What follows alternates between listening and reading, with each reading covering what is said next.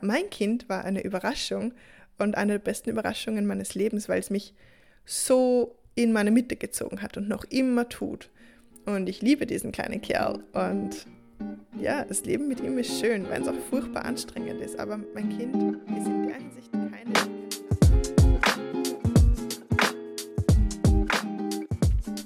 Hallo und herzlich willkommen zur 39. Folge des Tiny Family Podcasts, dem Podcast für Alleinerziehende.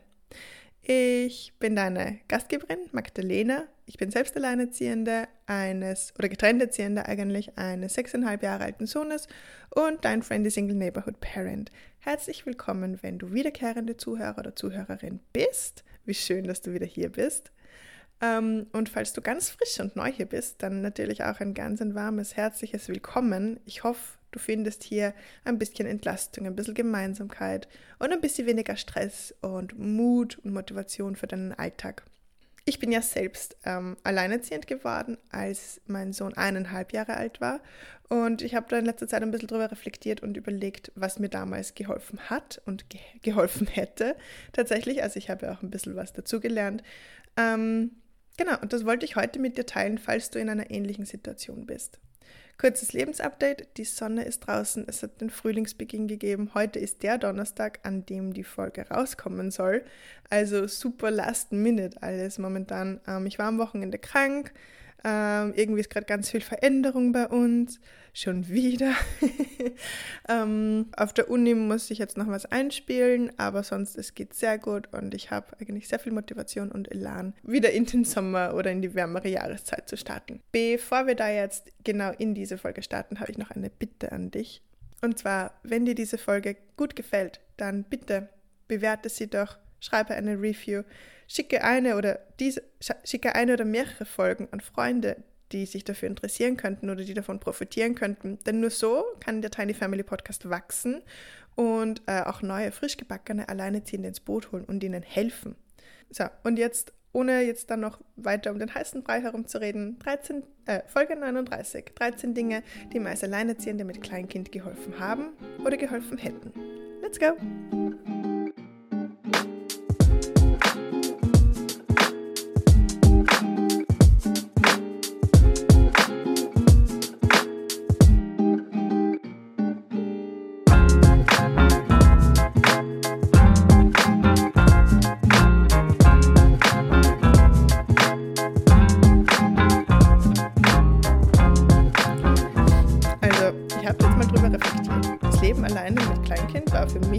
Schwierig.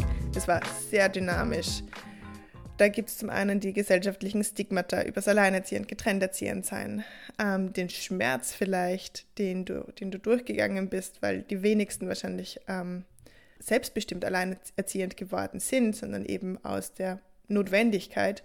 Dann gibt es noch finanzielle Unsicherheiten vielleicht. Dann gibt es die Care Work, die fette Mental Load, die da auf dir lastet wenn du Kinder oder ein Kind großziehst und dann vielleicht noch Streitereien mit dem anderen Elternteil, dann so viele unerfüllte Bedürfnisse und Wünsche, weil dein Kind natürlich oder deine Kinder so abhängig von dir sind. Und dann auch die Isolation, die ich zumindest gefühlt habe. Also wenn es dir ähnlich geht oder genauso geht, dann ist diese Folge für dich, denn du bist die Hauptbezugsperson und du trägst nicht nur mega viel Verantwortung für dein Kind, sondern auch für dich und das alles unter den Hut zu bringen, das kann ganz schön challenging sein. Ähm, dazu muss ich aber einen kurzen Disclaimer aussprechen. Ähm, I'm still human. Ich habe jetzt nicht die Weisheit mit dem Löffel gegessen, natürlich. Ähm, Parenten wird, ist, glaube ich, immer anstrengend, einfach weil sich immer wieder die Parameter ändern. Dein Kind wächst, deine Kinder wachsen, du veränderst dich, es gibt irgendwelche Einflüsse von außen und es gibt einfach manchmal Tage, du denkst dir, wo du dir denkst, boah, scheiße, da ist jetzt gar nicht gut gelaufen oder da habe ich gar nicht gut reagiert und mh, mm, das hört leider nicht auf. Beziehungen sind einfach ein anderes Thema, das man nicht ganz so leicht meistern kann wie andere Sachen im Leben. Aber ja, genau. Also, Nummer eins, was mir schlussendlich geholfen hat, war die Akzeptanz.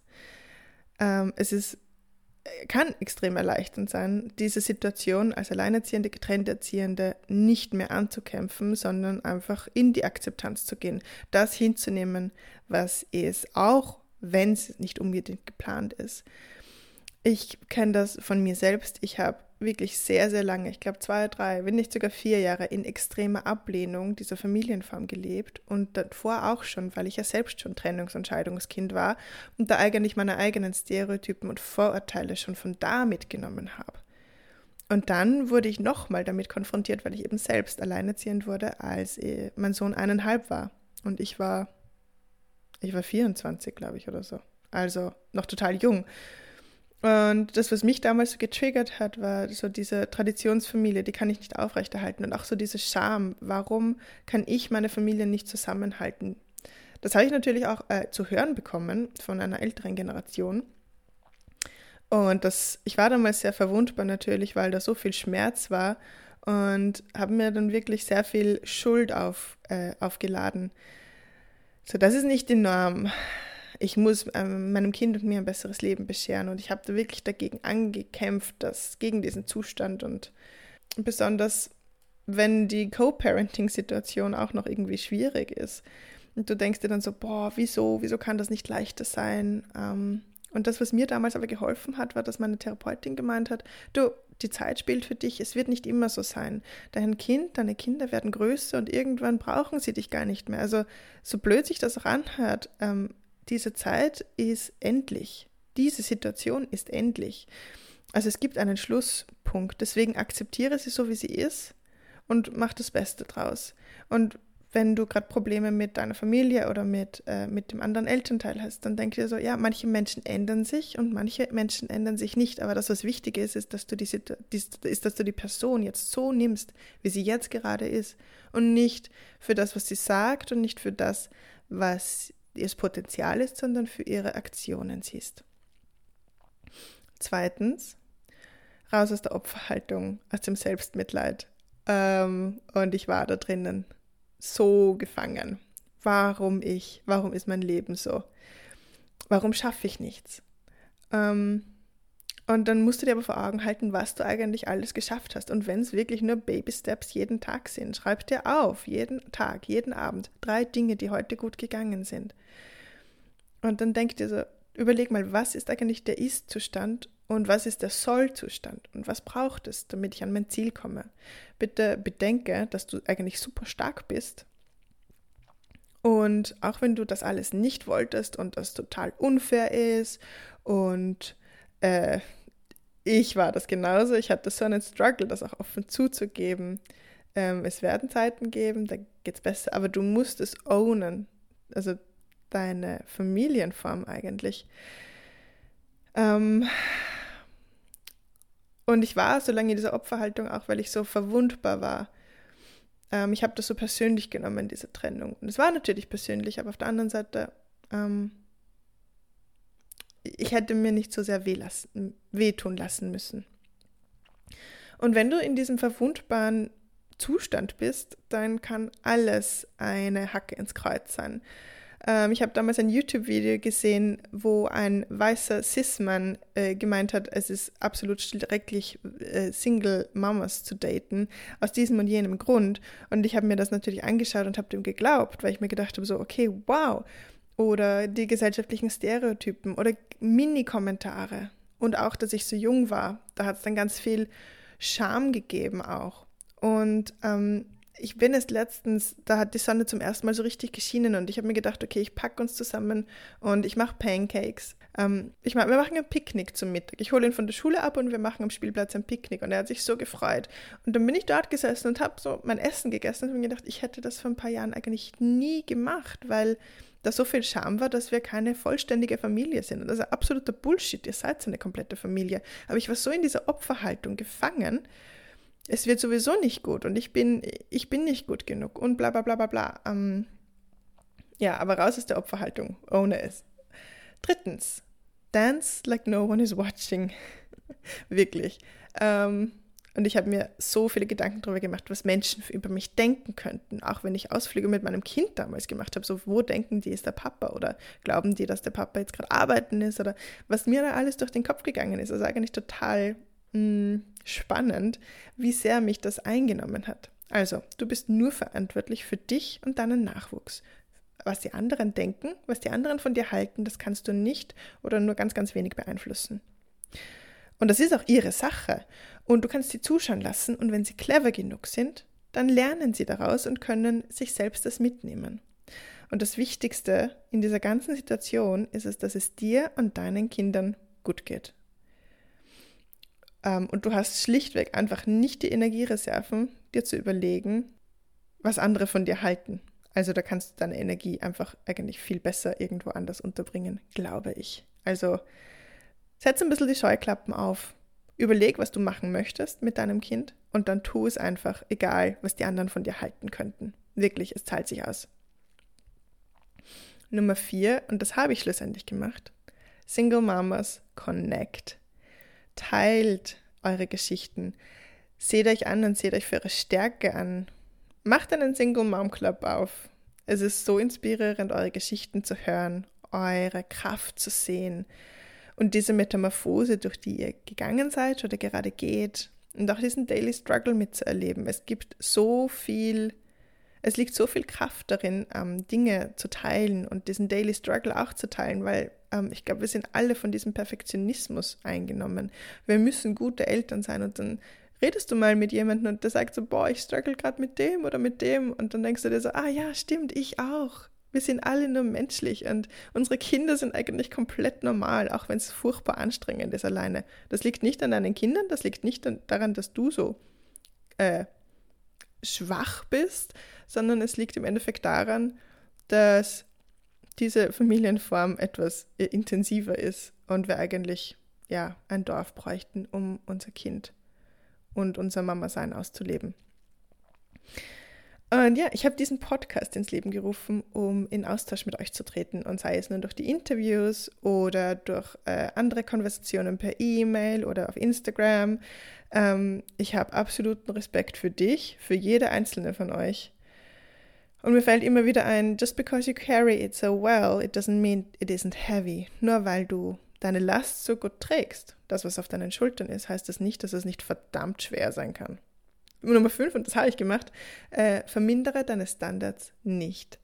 Im Endeffekt, meine Standards sind so hoch geworden in Sachen Partnerwahl, dass ich äh, fünf Jahre lang Single bin oder war.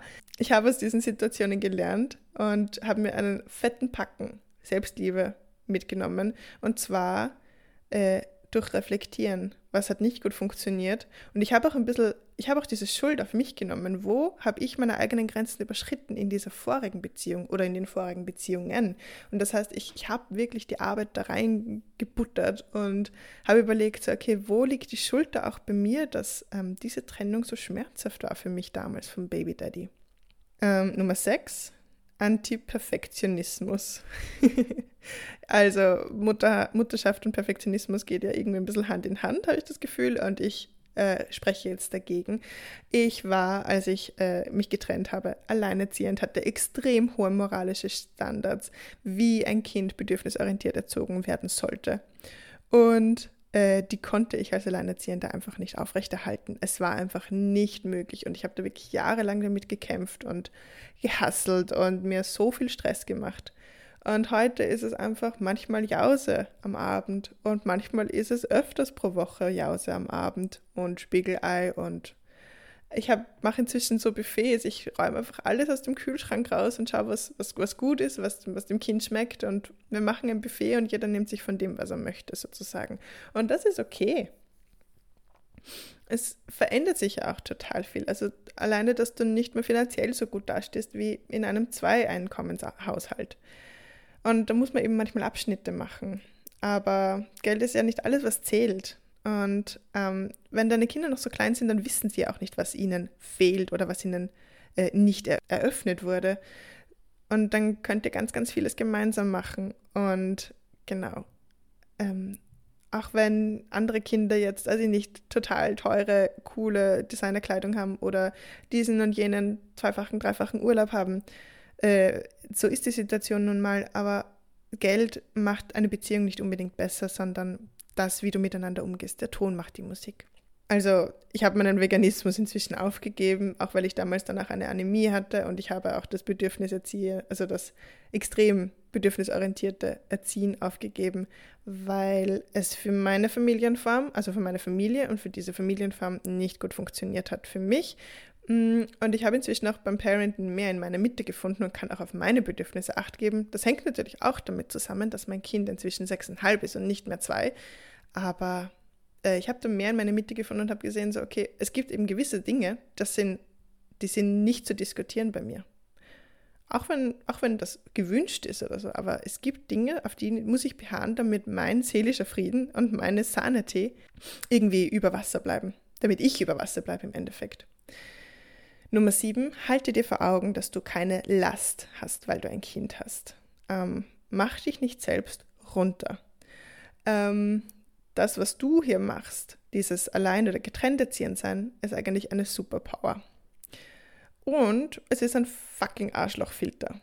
Ähm, ich habe in der ersten Dating-Folge mit Yvonne äh, erzählt, dass es da ähm, auf der Uni mal jemanden gegeben hat, der wollte mich daten. Und ich war dann so, hm, passt gerade nicht so gut. Und der hat dann eine Schimpftirade losgelassen, von wegen, ich bin so bemitleidenswert als alleinerziehende Mama. Und ich habe ihm das kurz mal auch wirklich geglaubt, nicht nur deswegen, also das eher nicht, aber eben, weil er mich auf allen Ebenen angegriffen hat. Auf meiner akademischen, auf, auf der persönlichen und so weiter und so fort, vor allen anderen. Und das hat mich ganz schön viel Kraft gekostet, da wieder irgendwie an mich selbst zu glauben. Und ähm, ganz am Anfang, als ich neue Leute, nur Leute kennengelernt habe, die potenzielle Freunde oder Bekannte werden könnten, habe ich mir immer so gedacht, so, ähm, wann lasse ich diese Bombe platzen, dass ich ein Kind habe? Ähm, aber im Endeffekt, ich wollte meine Zeit nicht mehr verschwenden und ich wollte die Zeit der anderen nicht mehr verschwenden. Und in den aller, allermeisten Fällen gibt super schöne Überraschungen und Reaktionen auf diese Nachricht. So, ah, du hast ein Kind es ist normal für Frauen, für Menschen im Endeffekt, ab ihren 20ern Kinder zu haben. Es ist nichts Schlimmes per, per se. Und Kinder sind auch keine äh, Last. Und gegen dieses, mein, mein, Kind ist meine Last, habe ich inzwischen genauso viel wie dieses, ah, unser Kind war ein Unfall. Das ist total negativ konnotiert und ich finde das eigentlich ziemlich doof. Ähm, also ja, mein Kind war eine Überraschung und eine der besten Überraschungen meines Lebens, weil es mich so in meine Mitte gezogen hat und noch immer tut.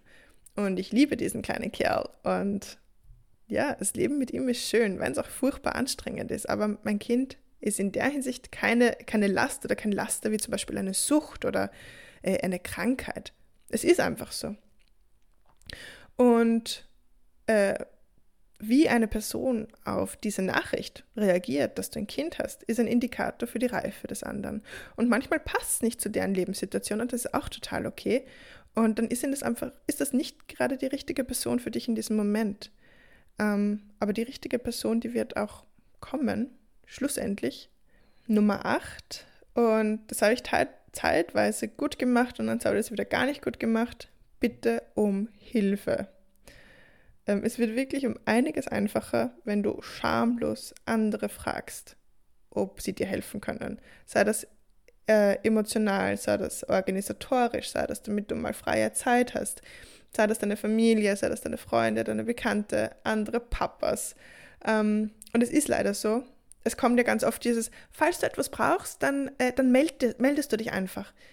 Und es ist wirklich so, du musst fragen und du musst sehr spezifisch sein in dem, was du brauchst. Und dann kommt das auch. Aber du musst einfach diese Kraft und diesen Mut aufbringen, um das zu bitten oder um das zu sagen, was du brauchst.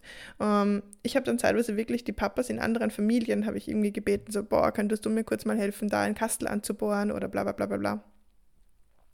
Ähm, Weil es notwendig war. Ich konnte das alles nicht alleine. Und ja, manchmal haben sie halt das Gesicht verzogen oder so, aber sie haben es gemacht und ähm, ich habe mich dann dafür bedankt und sie, wir haben eine, eine, Art Energieausgleich dafür gehabt, aber ich musste um Hilfe bitten. Ähm, genau. Neuntens, Self-Care. Ohne Schuld, ohne Scham. Ja, auch wenn du keine Traditionsfamilie hast, vielleicht weniger finanzielle Ressourcen hast, äh, versuch zumindest einmal in der Woche etwas für dich zu tun. Besser natürlich öfters, so gut wie möglich, also einmal am Tag, wenn es möglich ist. Es ist wirklich anstrengend, alleinerziehend getrennt erziehend zu sein und du musst dich selbst um das Auffüllen deiner eigenen Batterien kümmern. Dann kannst du nämlich auch viel besser parenten. Und es gibt viele, viele Möglichkeiten. Ähm, meine, eine meiner Ressourcen ist zum Beispiel Sport. Ich habe wirklich Online-Workouts Ende nie gemacht. Die haben mir damals und machen es auch heute noch. Sie retten mir das Leben. Oder spätabendliches Telefonieren mit Freunden. Oder manchmal auch ausgehen, wenn du jemanden hast, der auf dein Kind aufpasst, wo das Kind anders schlafen, wo, wo das Kind woanders schlafen kann. Das ist anfangs natürlich total komisch, weil du dich extrem nackt fühlst, wenn du jetzt so lange dich nur um dein Kind gekümmert hast. Ähm, aber tu's. Und wenn du Einsamkeit verspürst, dann nimm sie an. Folge 38 ist für dich, wenn du dich einsam fühlst. Im Endeffekt habe ich mich dadurch besser kennengelernt, durch dieses viele Alleine-Sein auch wieder. Ich war wirklich nach der Trennung in meiner Mutterschaft, in mir selbst komplett verloren. Und ich war so angepasst an, an meinen Ex-Partner. Und das ist von mir ausgegangen. Ich war extrem wenig selbstbewusst. Ich war total isoliert und ich hatte ganz andere Werte und habe mir wirklich die Frage stellen müssen, wer war ich? Ähm, um dieses Thema, wie kann ich mich neu definieren nach einer Trennung, wird in den nächsten Wochen etwas kommen. Eine Folge und noch ein Goodie für dich. Also bleib dran. Nummer 10. Ähm, definiere deine Träume und deine Zukunft. Wenn du abends da so alleine sitzt, für dich äh, nicht einsam, aber alleine ähm, und gar, nicht weißt, was du tun sollst, dann hol dir doch Inspiration, lies ein gutes Buch, ähm, schau dir einen Film an, überleg dir, was habe ich früher gern gemacht und was würde ich in meiner Zukunft gerne noch machen. Mach dir Träume, äh, mach dir Ziele, große Ziele, wenn du möchtest, und brich die runter in ganz, ganz kleine Teilschritte und dann geh einfach Schritt für Schritt für Schritt.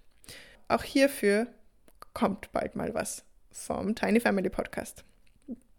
11 wirf einen ganz, ganz klaren, nüchternen Blick auf dein Budget. Gerade wenn du aus einer Trennung kommst und von zwei äh, Einnahmen, Einnahmensquellen nur noch eine übrig ist.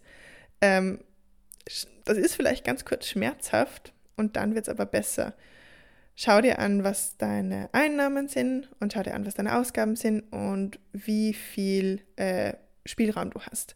Schau dich um Förderungen um vom Land, beim Bund, ob du von der Arbeit noch etwas bekommen kannst, ob du eine Lohnerhöhung äh, beantragen kannst oder aushandeln kannst.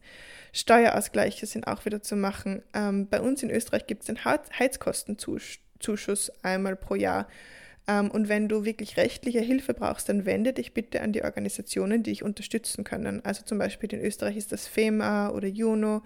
Ähm, und dieser Verein für Alleinerziehende auch in Deutschland, die haben nämlich auch äh, Kontakte zu äh, Rechtsvertretern, die auch in deinem Sinne handeln können und Expertise in diesem Gebiet haben. Das sind einfach die besseren Ressourcen ja, it is what it is. Und auch wenn jetzt gerade das Geld ein bisschen weniger ist, ihr könnt noch immer Abenteuer gemeinsam erleben. Es braucht nicht ewig viel Geld. Und im Endeffekt, ähm, auch wenn das jetzt unangenehm ist für dich, aber vielleicht wenn, hilft dir dieser Gedanke, wenn du denkst so, du hast eine finanzielle Vorbildwirkung und lernst deinem Kind, nicht nur dir selbst, sondern auch deinem Kind eben finanzielle Kompetenz. Auch hierzu wird in nächster Zeit eine Podcast-Folge für dich kommen und ich hoffe, dass du dir ganz viel daraus mitnehmen kannst. Nummer 12. Wirklich, neue Beziehungen können warten. Ich weiß und ich war selbst da, wo ich mir gedacht habe, so, okay, ich muss versuchen, wieder neu, eine neue Familie irgendwie zu gründen oder halt äh, dieses Familienkonstrukt aufrechtzuerhalten, was ein total schwachsinniger Gedanke war, ähm, weil wir ja schon, mein Sohn und ich, eine Familie für sich sind. Ähm, aber es war so in meinem Kopf so, okay, wir müssen diese Traditionsfamilie wieder herstellen, weil sonst ist es nicht das Richtige. Absoluter Bullshit. Fokussiere dich auf dich, auch wenn es am Anfang unglaublich schmerzhaft ist. Also ich habe dir vorher erzählt, ich war so verloren in mir selbst und ich musste mich da wirklich ganz mühselig wiederfinden und vieles Neues ausprobieren. Aber go through it.